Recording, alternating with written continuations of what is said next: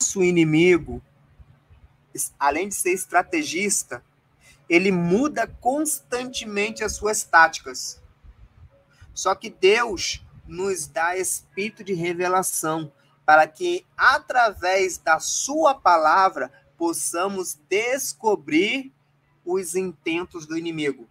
Quando eu te entregar a pauta de oração por revelação, você vai ver que tem vários textos que vai estar tá trazendo vários vários textos bíblicos é, trazendo por intermédio do haja da palavra a existência das armadilhas a, a, a lançar luz aonde tem trevas e os teus olhos começaram a enxergar o que você não estava enxergando.